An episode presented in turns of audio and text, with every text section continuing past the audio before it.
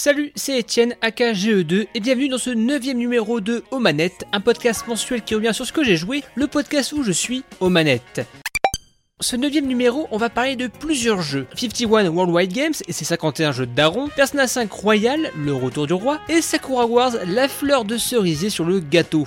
Ensuite, place aux zappers, on va parler de 64 Mini, problème Maxi. Après la pause musicale, on verra sur quoi était mon invité du mois, Atomium, et on conclura par les sorties de juillet qui me font de l'œil. Mais tout d'abord, place au Rumble Pack. This is the Rumble Pack. On va commencer par la Switch et son 51 Worldwide Games. On est le 26 mars 2020, c'était le Nintendo Direct Mini, mini annonce avec entre autres plus d'infos pour Xenoblade Chronicle Definitive Edition, mise à jour de Ring Fit Adventure avec des mini-jeux musicaux, ou encore l'annonce de Good Job, une simulation d'employés modèle mais avec une physique qui fout le sbeul, créant des situations, disons, uniques. Alors dites-moi, pourquoi avez-vous choisi cette branche? Parce que c'est la plus belle et la plus solide. Mais au milieu de ça, 51 Worldwide Games pour nos Switch, suite de 42 jeux indémodables de notre très cher DS. Pour ceux qui connaissent pas, c'est pour faire simple une grosse boîte de jeux de société. Jeux de dames, puissance 4, jeux de palais, échecs, et j'en passe. Bref, 51. Je suis heureux comme le 51. Je dois admettre tout d'abord que j'aime bien l'enrobage avec ces personnages un peu joués. Leurs dialogues en français introduisent bien les jeux, et même des fois font bien sourire. On peut retrouver les différents jeux par catégorie, genre, type, mais aussi chose agréable, c'est leurs nombreux modes de difficulté et les tutos. Genre, j'ai appris Anafuda. Je suis japonais, Tomo, je suis fils du soleil levant.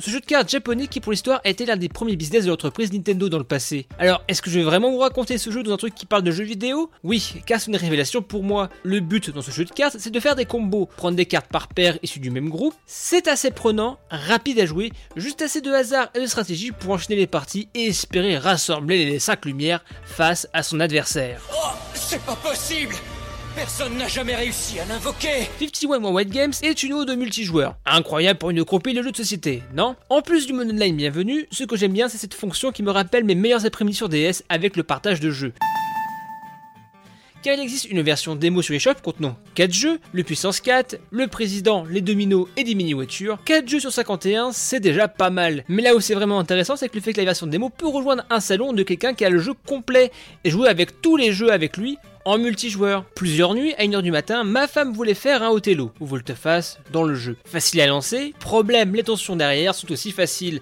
On tombe dessus, c'est le jeu, ma pauvre Lucette et même à une console, il y a bon nombre de jeux en multi facilement jouables, avec les Joy-Con, ou même si on l'oublie trop souvent sur cette console, le tactile, ce qui m'a permis de voir ma mère jouer à la Switch à des jeux de société tranquillement. Et là, j'ai eu un flashback. En fait, ces jeux de société autour de la tablette m'a rappelé la présentation de la Wii U, alors qu'on comprenait pas encore vraiment le concept de la console. L'un des axes de cette Wii U était de société sur écran tactile pendant que quelqu'un regardait la télé. Et en fait, je ne crois pas que Nintendo l'ait fait sur sa console en fin de compte. 51 One White Games, c'est la bonne copie de jeux de société. Bien pensé, même si ça manque de quelques jeux emblématiques comme le Go que j'aurais voulu apprendre et jouer. Le roster est correct, les tutos bienvenus, les modes multinombreux, tout comme les façons de jouer. Manque juste un petit peu de personnalisation dans les menus. Avec son prix doux, 51 One White Games pourrait devenir indémodable pour ses vacances d'été. Élémentaire, mon cher Parker. On passe du côté de la PS4 et on commence avec Persona 5 qui revient avec Persona 5 Royal. Oui, mais Royal. Persona 5 dit Vanilla de base. J'avais commencé sur ma bonne vieille PS4, j'avais bien aimé, mais je crois que je m'étais perdu à l'entrée d'un palais. J'avais perdu l'accroche. Mais voilà qui ressort avec moult contenu, mais surtout une VF. Et pas n'importe laquelle. La France du général de Gaulle. La série des Persona, dérivée des Shin Megami Tensei, est une saga de RPG. On incarne des étudiants avec un esprit les personnifiant, les Persona, se vengeant d'un monde injuste en affrontant des démons. Ah, m'adresse pas la parole, hérétique, démon Persona 5 Royal nous fait incarner un héros, surnommé Joker. On commence une nouvelle vie à Tokyo, une nouvelle école et surtout des nouveaux emmerdes. On se retrouve aspiré dans le métaverse, monde parallèle où les pensées sont peuvent prendre forme et pire, créer des palais où le pire des gens peut ressurgir. Chez Twitter. Les sujets abordés sont souvent graves, même si elle soutient des alliés et le pouvoir de l'amitié. On parle quand même en fond de pression morale, de harcèlement, car derrière le côté flashy, c'est plus badant qu'il y paraît, et tant mieux. Eh bah pas cool hein. Le jeu est prenant, mais évolue d'abord comme un gros visual novel avec des notions de Il y a beaucoup de dialogues, surtout au début, et c'est même très frustrant car il faut attendre la fin du premier palais, voire le deuxième, pour vraiment savourer l'essence de Persona. Car vous pourrez planifier vos journées comme dans la vraie vie, faire des petits tafs pour gagner de l'argent, profiter de la pluie pour étudier, sortir avec ses copains pour être plus proche et débloquer des compétences, et surtout profiter du dimanche de son téléachat. Il y a des produits qui vous changent tellement la vie qu'on se dit mais pourquoi on ne les a pas inventés plus tôt? Eh bien c'est le cas aujourd'hui de ce produit vraiment révolutionnaire. Alors c'est pour ça, accrochez-vous. Le début est très linéaire, mais ça en vaut la peine. Côté RPG, c'est très bien aussi. On trouve le système d'attaque élémentaire comme les Shin Megami Tensei, et si tous les ennemis ont été touchés par la faiblesse, on peut passer au hold up. Soit foutre une giga attaque à plusieurs, mais aussi marchander avec eux, les dépouiller. J'aime pas trop les voleurs et les fils de... On peut voler leurs thunes, leurs objets et même leurs forces, car on peut recruter des démons. Et avec ça, beaucoup de possibilités comme la fusion. Et optimiser tout ça vous demandera beaucoup de temps. Grand maître Jinpoko Extramon, putain de merde Persona 5 édition royale ajoute pas mal de choses. Des nouveaux personnages comme Kazumi, un nouveau trimestre, un nouveau palais. Mais aussi et surtout plus de confort. Joker a désormais un grappin pour se promener, on peut trouver des ennemis altérés qui explosent pour créer des combos encore plus dévastateurs. Les palais ont revu un peu leur structure, ajoutant même des missions secondaires comme les crânes à récupérer. Tout a été amélioré. Même le memento, où désormais, l'étrange nouveau personnage José apporte des objectifs pour donner des bonus et encourager à parcourir les métros Tokyo 8 pour casser du démon avec notre voiture chat. Bref, j'ai pris le métro.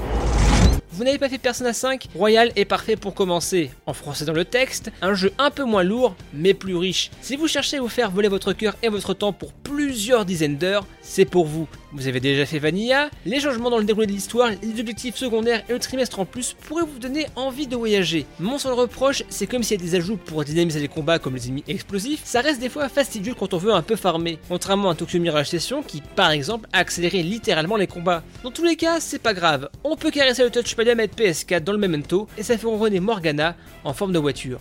I love cats. I love every kind of cat. Et on termine avec toujours plus de Japon et de Wibri avec Sakura Wars, toujours sur PS4. Sakura Wars, ou Sakura Taisen dans le pays de la Virtual Boy, est une saga qui m'envoyait du rêve quand j'étais préado. Je mangeais du Game One à ce que j'appelais l'âge d'or, époque Alex Pilote, le Game One avec Focus, Game Zone ou Level 1. Mais aussi et surtout les game clips qui passaient hyper tôt le matin ou hyper tard le soir. L'occasion de voir des montages vidéo ou des intros de jeux de l'époque, ou même des jeux rétro, sans doute ça qui m'a donné le goût, l'envie de faire des montages. Et donc, ère fin 90, il y a des clips de Sakura Tyson, et cette DA de Japanimation et des mechas, ça me faisait rêver. Envier même les consoles de Sega alors que j'étais un Nintendo Boy. Et donc, le temps passe, je suis passé à côté de cette série. Quand j'ai appris qu'un nouveau titre, intitulé au début Project Sakura Wars, allait sortir sur PS4 avec sous-titre français, j'étais plutôt curieux. Entre temps, on nous montre la DA plus contemporaine par rapport à celle de la version Saturn, car Sakura Wars est un soft reboot de la saga, avec quelques changements comme la disparition du côté tactics pour aller vers du jeu d'action à la Musso. Bref, un nouveau Sakura Wars. Alors, on se retrouve dans les années 1930 avec Seijiro Kemiyama, un commandant de l'armée japonaise réaffecté à Tokyo pour gérer une drôle de brigade, la brigade des fleurs. Chaque jour, le bonheur d'une fleur. Cette brigade de s'occuper des attaques de démons, sauf qu'elle est désorganisée et pire, elle se retrouve sans sous. Car pour contrer les démons, il faut des mechas, et pour les entretenir, il faut de la thune. Si le jour la brigade combat, le soir elle donne des spectacles. Problème, la comédie, c'est pas leur truc. Tout ce beau monde a le de la faillite et d'être radié des forces spéciales. Surtout quand l'archéologue joue comme une merde Sakura Wars tient aussi pour beaucoup du visual novel, comme quoi c'était ma période. Ça parle beaucoup et c'est le gros du titre. Et j'aime bien, j'aime beaucoup même. On a vraiment l'impression d'être dans un vieil animé, avec des situations plus ou moins loufoques. Genre on se déguise en mascotte et là une étrange ninja veut nous faire la peau, nous prenons pour un intrus. Il faut faire genre qu'on est un robot pour pas qu'elle essaye d'ouvrir le costume. Situations comme ça, il y en a plein. De manière générale, j'aime beaucoup le plot animé de mecha, mais plus terre à terre, genre tenu par des civils, car ça amène plus d'emmerdes factuelles, il faut gérer la thune, et surtout, l'humain. Ça me rappelle en un sens Daiguard, un animé où des fonctionnaires doivent gérer une invasion de monstres, drôle, de l'action, et des fois touchant.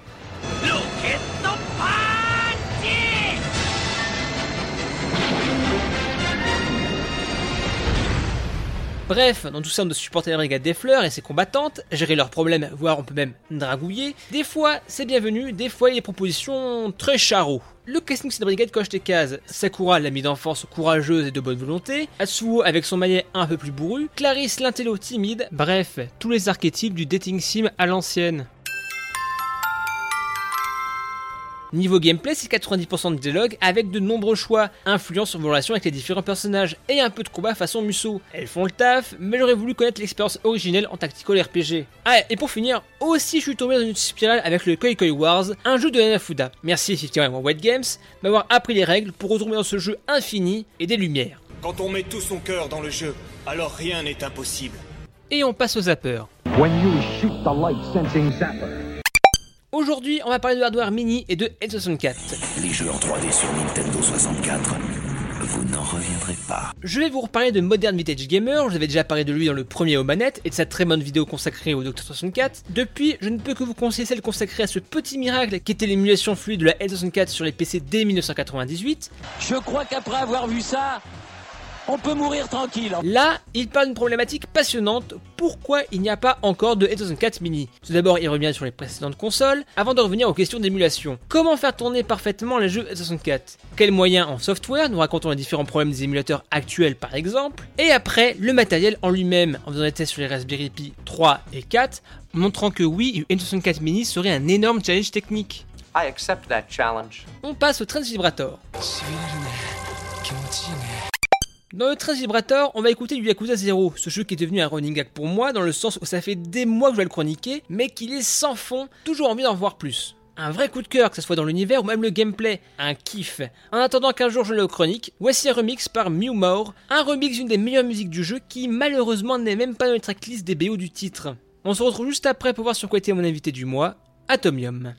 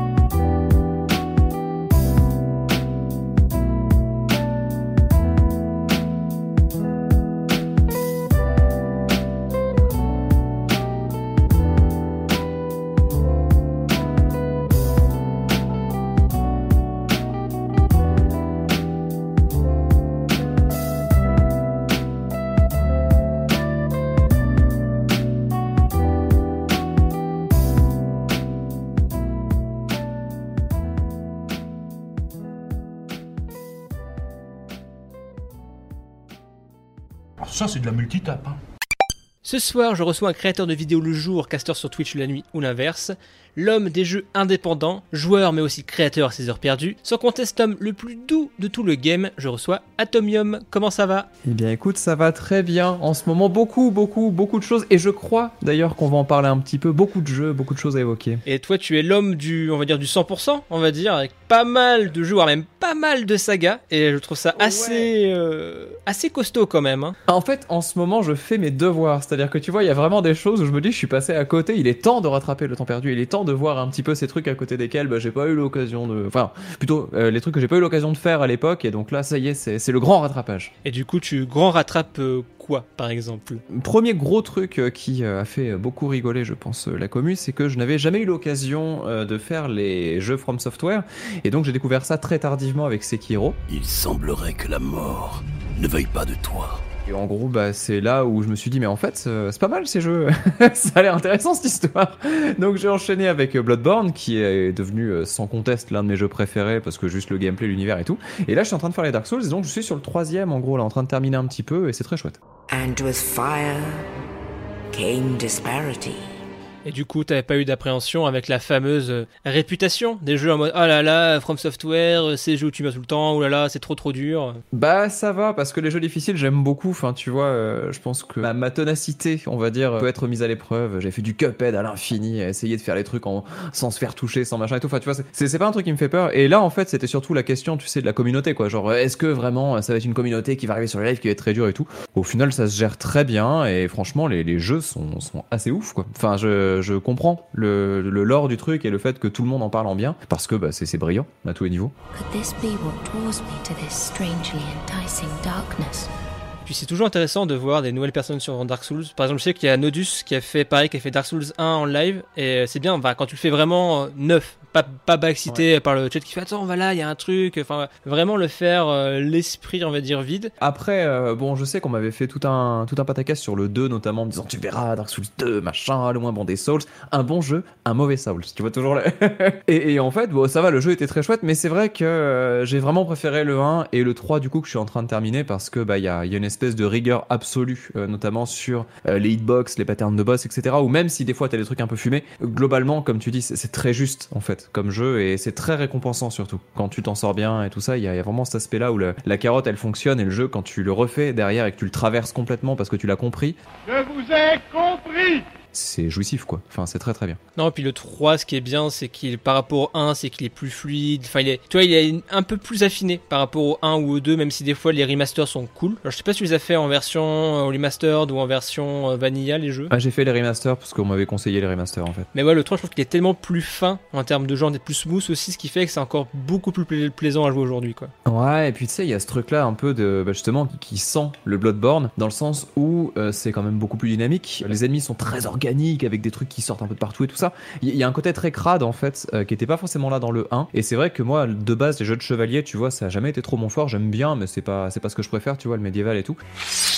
I am Michel de Bourgogne. Et là justement, le fait que ça, ça, soit un peu, un peu sale, tu vois, ça me, ça me plaît trop quoi. Enfin vraiment, au niveau de l'univers et tout, ça, ça, marche trop trop bien. Non, c'est ça, puis ça reste des, des jeux qui t'apprend un peu l'abnégation. Ça qui est bien, c'est que c'est jamais trop dur, c'est juste, enfin, c'est juste on va dire, c'est juste de l'observation. C'est facile de dire, oh bah c'est simple, tu appuies sur les bons boutons au bon moment et tu gagnes, hein, un peu comme dans tous les jeux. Mais non, c'est vrai que j'ai passé des très bons moments sous Dark Souls 3 et Bloodborne. Je pense que Bloodborne, pareil, je crois que c'est mon préféré. Faudra que je le refasse à l'occasion. Ça va finir. Mais ouais, j'aime bien l'univers et puis il est tellement plus dynamique, le système où tu frappes pour gagner ta vie que t'as perdu. Enfin, tout est super malin, je trouve, quoi. Ouais, ouais, c'est vrai que ça, ça marchait très très bien, le côté très offensif, justement, que tu retournes dans Bloodborne qui t'amène à, à prendre un peu des risques et tout ça. C'est vrai que dans Dark Souls, c'est peut-être un peu plus posé et puis c'est vrai aussi, tu vois, que t'as vraiment cette dimension où tu peux jouer un peu comme tu veux. Et ça, c'est un truc qui me perturbe parce que moi, dans Sekiro, ce que j'avais trop adoré, c'était justement euh, trouver un petit peu la fibre du truc avec le katana qui fait que tu as une manière de jouer. Par contre, tu vas la parfaire euh, à l'infini pour essayer après de faire le jeu, peut-être en speedrun et tout ça. Alors que Dark Souls, en fait, c'est beaucoup plus dans les choix que tu vas faire de build, d'armes que tu vas choisir, de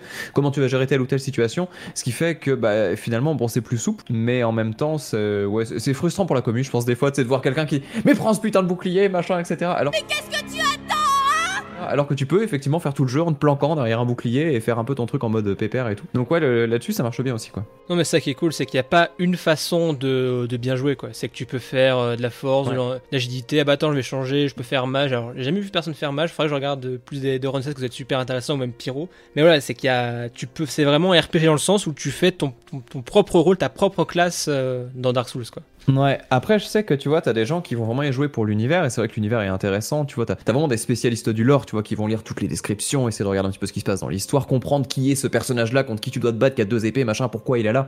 Et euh, c'est vrai que tu, sens que tu peux le faire, mais le fait de ne pas être obligé et de pouvoir l'apprécier aussi comme un jeu de gameplay euh, pur et dur, tu vois, sans se poser trop de questions, c'est cette dualité-là, je trouve elle est super intéressante parce que des fois, t'as l'impression qu'un jeu t'impose une histoire et passe en mode cinéma, genre tu poses la manette, tu regardes le truc pendant une heure. T'en as d'autres, ça va être l'inverse où euh, bon l'histoire euh, c'est bon on est là pour jouer quoi. Et le fait de là avoir un petit peu une espèce de, de mix de ces deux écoles là, je trouve ça super euh, super fin en fait. C'est très subtil. Non, puis ce, qui est, ce que je trouve bien, c'est que c'est justifié même par l'histoire. T'es une âme errante, finalement, es un, tu finis comme les NPC. En gros, tu, tu fais ce qu'on te dit, tu tues des choses et voilà, sans trop spoiler. Enfin bon, je pense à la prescription, mais voilà, l'histoire euh, de Sif. Attention, euh, attention. voilà. Minasan, konnichiwa. It's me, Top-chan. Ah oui, ça oui. L'histoire l'histoire de Sif, elle est, elle est géniale si tu fais des choses avant. Enfin, génial dans le sens, c'est encore plus, euh, encore plus triste, mais c'est ça qui est bien, c'est que c'est caché. Et si tu veux, tu peux le faire. Et sinon, bah, tu fais juste un jeu, un, juste un RPG où tu avances, tu tues des boss, et puis voilà quoi. Ouais, d'ailleurs là c'est c'est rigolo parce que tu vois découvrir ce jeu là en 2020, t'as l'impression que t'es passé à côté de ta vie. et c'est une expérience assez rigolote hein, parce que quand même, enfin voilà, je te dis, découvrir Dark Souls 1 en 2019 par exemple, ça a été un truc qui, euh, qui quand même euh, était assez marrant parce que tu vois tous les jeux qui ont été influencés par ça en fait. Je pense à Nioh par exemple, qui est un exemple très clair, mais t'en as d'autres. Et, et en fait, de voir un peu la base, tu vois, c'est il y a, il y a vraiment un truc où tu comprends que même si ça a été une référence pour beaucoup de jeux, il y en a pas beaucoup qui ont réussi à l'égaler et à vraiment réussir à, à trouver le, le- le- la différence en fait, le, le petit truc qui fait l'étincelle, qui, qui, qui fait le charme du jeu quoi.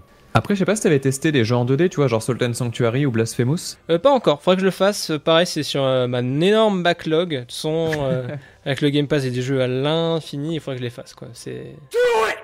Bah, c'est des jeux très chouettes, et c'est là que tu te rends compte que quand euh, le jeu 2D se réinspire un petit peu de ce qui fait du Dark Souls, en fait, tu te rends compte que c'est Dark Souls qui était un Metroid 3D, quoi. Bah, toute façon, le système de euh, d'étage tout, et c'est très Metroid. euh, surtout le 1 et un, moins le 3 que le système de hub, mais le 1 tu fais, tu prends les ascenseurs, tu fais oh là là, j'arrive ici, mais oui, j'étais là depuis le début. Et tu fais des mindfuck total quand tu vois les raccourcis que tu fais, mais c'est très Metroid. Enfin, les capacités en moins plus les clés. Ouais, ouais, il y a, y a un vrai, vrai truc, et je sais que justement, enfin, Super Metroid, c'est un jeu qui m'a énormément marqué pour le côté, justement, c'est le premier jeu qui m'a fait peur, en fait. Et par son côté immense et labyrinthique, le vertige que ça pouvait donner, tout ça. Et dans Dark Souls 1, tu ressens tellement ce truc-là que limite, tu vois, j'ai préféré la partie euh, level design et labyrinthique d'un Dark Souls à un Metroid Prime, par exemple, que j'ai fait aussi euh, l'année d'avant. Et, et ouais, du coup, je trouve que vraiment, en, termes de Metroid 3D, Dark Souls fait vraiment mieux le taf. Après, c'est comme un avis subjectif, évidemment, mais en tout cas, ça me, parle, quoi. Mais, mais je comprends, je comprends le côté level design est enfin, il est tellement malin dans euh, Dark Souls 1 ou même, euh, je trouve Bloodborne. Je trouve un peu moins sur le 2. Euh, le 2 c'est différent. En fait, le 2 c'est vraiment le côté. tu passes d'un truc qui est que de l'interconnexion, où toutes les zones sont liées entre elles, à un truc qui est une espèce de grosse, euh, grosse étoile en fait, où juste tu vas aller dans plein de directions, mais qui ne sont pas connexes entre elles. Donc les zones en tant que telles sont chouettes, mais il n'y a pas la ramification qui fait que ah mais en fait on était là, et du coup c'est, il y a des zones hallucinantes comme par exemple, je, peux- je, je me rappelle un truc où t'es dans les profondeurs et tout ça, tu prends un ascenseur et t'es dans une zone de lave. Ouais, voilà, je, je pensais à ça exactement, j'allais te faire le, le, tu fais le, le truc, l'espèce de moulin de poison avec euh, l'espèce de. C'est pas une gorgue, c'est pas une, gorgone, je sais plus, enfin, qui te pétrifie, enfin, un truc Euh, de oui. poison. Ascenseur, euh, château de lave. That just makes no fucking sense. C'est vrai. Mais après, le jeu a plein de qualités aussi. Et tu vois, enfin, là, je, je passe un message aussi pour les gens qui nous écoutent, mais euh, on, on dit toujours, ouais, c'est lequel pour démarrer, euh, par lequel faut lancer, et tout ça. Euh, bon, clairement, je pense que démarrer par le 1, ça se fait vraiment très bien aujourd'hui. Le remaster est bien fait, ça a bien vieilli, c'est ok. Le 3, c'est c'est l'apothéose, mais c'est cool de, de l'avoir en récompense un petit peu du fait d'avoir fait les autres. Et le 2 se fait très bien. C'est- C'était un peu chiant par moment, mais ça se fait très bien. Moi personnellement j'ai commencé par le 2, alors j'ai pas, pas terminé le 2, je l'avais commencé, je l'avais abandonné parce que en fait pour la petite histoire le 2 je l'avais fait à l'époque où on faisait pas ce stick, euh, c'était il y a très longtemps. J'avais le jeu reçu le jeu, en- j'avais reçu le jeu en avance du coup pour le chroniquer et c'est mon premier Dark Souls. Donc premier mon premier Dark Souls, euh, je l'ai en avance, donc il y a zéro guide. Ah ouais, c'est chaud. hein. C'est et du coup je suis en mode ok, euh, je comprends pas tout, euh, je suis un peu perdu, mais ça se faisait. C'était ça se faisait. Voilà, c'était pas la meilleure expérience que j'ai eue parce que j'étais un peu perdu, mais au moins c'est vraiment l'expérience à poil vraiment pour le coup quoi. Et c'est vrai que quand tu découvres ces jeux-là from scratch et que tu, tu, tu te casses les dents sur, le, sur tout, quoi. Il n'y a pas de chat pour t'aider, il n'y a pas de guide, il n'y a pas de machin. C'est trop intéressant, quoi. C'est c'est vraiment, c'est là que tu vois vraiment le design et aussi les faiblesses parce que, enfin, Sekiro, par exemple, on pourra en parler pendant 10 heures, mais euh, c'est vraiment un jeu où tu, tu comprends qu'il y, a eu un- il y a eu une cassure dans le tuto quoi. Il y a un truc qui s'est pas fait dans la, façon d'expliquer le gameplay et c'est pour ça que tout le monde a pété un plomb sur euh, les premiers boss un peu difficiles, c'est qu'en fait le jeu s'explique ultra mal quoi dans son système de contre et tout ça et qui fait que dès que tu comprends, tout devient gratuit et donc c'est un peu bizarre. Si c'est gratuit, vous êtes le produit. Après, pour le, le jeu est brillant, il y a tellement de, de, choses à en dire pour les choses qui, qui vont faire que ça va transformer, je pense, toutes les productions hein, From Software et même tous les, les, trucs un peu katana et tout. Je pense, enfin, j'attends de voir Tsushima du coup, mais je suis très impatient de voir un petit peu quelles sont les leçons qu'ils vont tirer de tout ça parce qu'ils ils ont posé une belle brique de gameplay dans le contact des armes quand même, où c'est un truc qui a jamais été fait comme ça quoi. Enfin, vraiment, c'est très très balèze. Hein. Nous affronterons la mort pour protéger notre île. Et donc ça, c'était la partie grosse partie From Software que tu, euh, oui, tu commences. Ne t'inquiète pas, de, depuis un, depuis quasiment depuis un an. Tu disais depuis euh, 2019 pour Dark Souls 1. Euh, Haute saga, euh, pareil, du contact, moins de, de sabres, plus de clés, c'est Kingdom Hearts. Alors attention, attention, parce que là, euh, je, je, vais de suite le dire parce que je pense que voilà, il faut que ce soit dit au moins une fois. Pour moi, en termes de gameplay, ça vaut largement un Sekiro. Hein. Donc au niveau contact et tout, franchement, j'ai été mais tellement sur le cul. bah, J'aimerais voir ça. Vu? Bah je l'avais prévenu. Je te fais un peu le topo ou pas? Vas-y, vas-y. Ok, alors en fait, si tu veux, Cash, bah comme tout le monde, j'avais fait le 1 et le 2, j'ai vu le 3 qui est sorti, je me suis dit, oh allez, j'avais bien aimé quand j'étais gosse, je vais tenter le 3 parce que c'est la suite du 2, et là, j'ai détesté, plus grosse déception euh, ever, je pense, euh, en termes de jeux vidéo, quand c'est sorti, ça a été vraiment le dégoût, j'ai craché sur le jeu pendant tellement longtemps et tout, enfin vraiment, ça a été le, le gros désamour, quoi. Et puis, il euh, y a pas très longtemps, je me suis dit, allez, tiens, je vais relancer un petit peu les émulateurs PS2, tout ça. enfin bref, les, les, PS2 Pro, pardon. Et euh, voir un peu comment, comment ça, ça, tournait, tout ça. Et puis je me suis dit, ah, c'était pas mal quand même, Cash, on va peut-être relancer. Et là, tout le monde me dit, mais faut que tu fasses Burst by Sleep sur PSP, c'est un jeu qui est génial et tout ça. Et donc, j'ai relancé celui-ci en me disant, bah, si jamais ça me plaît, bah, on ira jusqu'au bout. Et donc, je referai tous les épisodes qu'il y a entre, donc, euh, Burst by Sleep, qui est le vrai jeu à faire après KH2, et euh, du coup, le 3. Il y a beaucoup de jeux à faire dans ces moments-là. Et en fait, bah, j'ai surkiffé, et du coup, j'ai tout fait, quoi. La saga, elle est, elle est incroyable. Alors, on peut en parler sur plein. Je sais pas quel intérêt quel aspect va le plus t'intéresser pour ton podcast, mais en tout cas, ouais, vraiment en termes de gameplay. Et du coup, qu'est-ce qui a fait que euh... KH3, tu as le rekiffé? C'est vraiment le côté histoire euh, de Burst by Sleep qui a fait Ah oui, c'est normal. Enfin, c'est quoi le déclic qui a fait que pourquoi KH3 est, re... enfin, est de... redevenu bien à tes yeux? Don't hold back, Lee.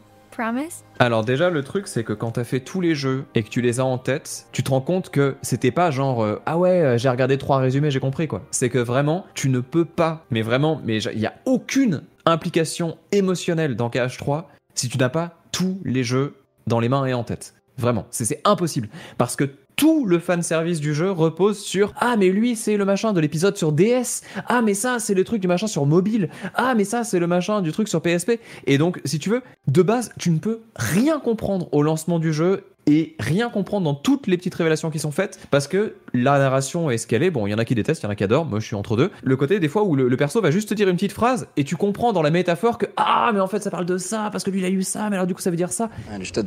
Et en fait, tout le théorie qu'il y a au-dessus et c'est là que c'est trop bien en fait. Mais euh, ouais, KH3 sans ça, tu déjà tu, tu, perds la moitié du jeu quoi. Donc euh, ouais, non vraiment, c'est un vrai gros problème. Après, le jeu a plein de, de, petits défauts un peu chiants au niveau de son gameplay aussi, le 3 par rapport aux anciens par exemple. Mais il y a aussi des trucs qui font que tu peux rendre l'expérience vraiment meilleure. Et ça, c'est les codes de handicap. Je sais pas si tu veux en parler un peu ou pas. Vas-y, bah si c'est un truc qui t'a marqué, parlons-en. Ouais. Bah, alors en fait, si tu veux, KH3, ce qui s'est passé, c'est que quand c'est sorti, bah, c'était vraiment déjà un jeu qui était un peu flingué sur les collisions et sur la partie aérienne. Ils ont patché le jeu, ils l'ont amélioré. Il y a un DLC qui est sorti. Et dans ce DLC, t'as euh, un code de handicap que tu peux activer pour affûter le gameplay comme tu le veux. Par exemple, tu peux faire tout le, jeu avec des statistiques nulles. C'est ce que j'ai fait, tu vois. J'ai fait tout le jeu sans, sans, sans avoir de statistiques qui montent, donc level 1 tout le long, par exemple. Tu peux désactiver les attractions, qui sont le truc nul du jeu, parce que ça te rend tous les combats vides, et en plus, c'est spam triangle, et enfin, t'es récompensé sans avoir rien fait en gameplay. C'est même pas intégré dans l'histoire, y a rien qui justifie que ce pouvoir arrive dans les mains de Sora. Enfin, c'est très bizarre. Et donc, quand tu désactives tous ces trucs-là, en fait, tu te rends compte que là, le gameplay, mais il est incroyable. Et les boss sont trop bien faits, et les vrais, vrais duels que tu vas avoir, notamment sur les combats de fin, ou même sur les combats du DLC, genre parmi les meilleurs boss que j'ai fait de ma vie, quoi. Vraiment, c'est incroyable. Je sais pas comment le dire autrement, mais enfin, même les boss de fin de chaque jeu, même celui sur 3DS qui est franchement en dessous au niveau du gameplay et tout, vraiment, c'est, il y a un tel répondant, c'est tellement juste, c'est tellement pas du jeu de rythme, justement. C'est le meilleur jeu Dragon Ball, en gros. En vrai, pour le, les combats aériens, les machins et tout, c'est hallucinant. Montre un peu de quoi tu es fait, Kakaro Puissance Gallica Ok, bah du coup, c'est drôle. Bah, en tout cas, je prends note. Euh, par contre, c'est dans les DLC ou c'est une joueurs gratuite, les, euh, les handicaps? Euh, alors c'est dans le DLC qui coûte d'ailleurs beaucoup trop cher parce que c'est un truc qui est vendu 40 balles pour avoir euh, une euh, à peu près non bah exactement 14 boss plus une extension de l'histoire, mais qui aurait franchement pu passer pour une mise à jour ou un, une réécriture enfin, gratuite de, la fin, qui est un peu flinguée. Et tu te sens un peu enflé, honnêtement, dans le DLC. Après, il y a des gens qui te diront toujours Ouais, mais moi j'ai mis 3 heures par boss parce qu'ils sont super compliqués, etc. C'est vrai que les boss sont infâmes, vraiment extrêmement difficiles, mais aussi extrêmement justes. En heures de jeu, ça se compte, mais ça reste que des updates de, boss qu'on a plus ou moins déjà vu, quoi. Donc euh, la carotte est un peu maigre. Mais par contre, derrière, le, voilà, le, système est vraiment bien ajusté et le jeu vaut vraiment la peine d'être fait quand tu as fait tous les autres. Sinon, c'est en jeu solo inintéressant. Oui, justement, on en parle un peu en off. C'est justement, j'allais m'y mettre. que ce qui est intéressant, si vous avez euh, une Xbox et le Game Pass, c'est que vous avez du coup 1,5, 2,5, 2,8 et cache 3 euh, sur le Game Pass. Et je pense Ah, que je vais m'y 2,8? mettre. Euh, il, me, s- ah, il me semble. Attends, je vais pas dire de, de- de conneries. On va, Ouais. on va checker en direct. A few moments later. Attends, attends, attends, 5 secondes, je viens de le voir. Il est sur le. Ah, sur le, sur le Game Pass. Par contre, il a 60 balles de base, 2,8, c'est ça? Non, mais c'est incroyable. Mais il est super. Après, il est super cher, mais c'est super bien quand même, tu vois. Ça reste que deux petits jeux plus un film, quoi. Mais bon, oui, mettons. Mais oui, ça c'est cher. Et ceci dit, je, l'ai- je- je l'avais payé, j'avais bien eu les boules parce que franchement, je l'ai fini assez vite. Bref. Mais euh, ouais, du coup, vraiment, faut, faut se dire que le but de Square avec cette licence, c'est de traire les fans jusqu'au bout, et donc c'est le, c'est les rois, si tu veux, de tout ce qui est scénario par omission. Donc ça va être les mecs avec des capuches, ça va être euh, les trailers avec le mec qui enlève sa capuche. Encore récemment, là, il y a un nouveau cache qui a été annoncé. Oui, le jeu, music jeu musical, ouais. C'est ça. Tout le monde s'en fout. Je veux dire, tous les gens qui veulent jouer à cash, etc. Je veux dire, un jeu de rythme, c'est pas forcément la cible. Sauf que tu vois dans le trailer, à la fin du trailer, que il y a une séquence avec le moteur de Cash 3 que tu n'as euh, jamais vu dans Cash 3 qui explique des choses ultra importantes sur un personnage, notamment quand t'as fait le DLC, et tu vois qu'il va enlever la capuche. Tu vas acheter ton jeu qui n'était pas nécessaire. Et vraiment, il y a des exemples comme ça qui sont hallucinants. Alors attention, il y a des jeux qui font très bien le taf. Genre en termes d'histoire, par exemple, le fameux 358 sur 2 Days, c'est un jeu qui en termes d'histoire est assez dingue. Par contre, Recoded, c'est complètement un jeu qui est euh, qui est HS et on, on pourrait largement s'en foutre, mais il est nécessaire parce que sinon tu comprends pas le truc du personnage Yenzo machin quand il est dans les ordis et tout. Donc tous les jeux sont nécessaires parce que tous les jeux apportent un truc majeur sur l'histoire et ça rend fou. Ce qui est une qualité en soi. Enfin, en soi, ce qui, ça prouve que c'est très bien pensé, j'ai envie de dire, et que c'est très bien écrit, si ça en arrive à ce stade-là. Mais c'est dommage Est-ce que, que. tu veux lancer le débat? Parce que là Non, mais je trouve ça, en vrai, je trouve ça bien de vouloir faire un univers Ouais, ouais. euh, très étendu. Je trouve ça cool en soi. Mais est-ce que ces petites informations valent, euh, valent, le, valent le coup. Littéralement, valent le coup. Bah, en fait, le truc, c'est que il y a un moment où euh, ça commence à être gros, quoi. Parce que tu vois, par exemple, à l'époque, ils ont fait euh, KH2, et puis après, ils ont fait KH2 Final Mix. Et donc, le Final Mix, c'était un nouveau jeu qui était vendu au Japon, plein pot, sauf que dedans, t'avais tous les membres de l'organisation 13 que t'allais pouvoir affronter en boss, donc ça faisait vraiment des boss fights de ouf. Et euh, en plus de ça, t'avais en fait un boss secret qui était un teaser pour Burst by Sleep qui sortait plus tard sur PSP, tout ça, avec une cinématique qui est en fait le combat le plus important de l'épisode PSP. Donc tu, tu comprends que voilà, ça s'attise de ouf pour la suite et tout. C'était intéressant. Mais bon, c'est quand même un jeu qui, euh, enfin, ils te font croire que c'est genre bon, on a eu du budget, on a eu du succès, on peut faire la suite. Allez hop, on retravaille un peu le jeu pour préparer, la suite, etc.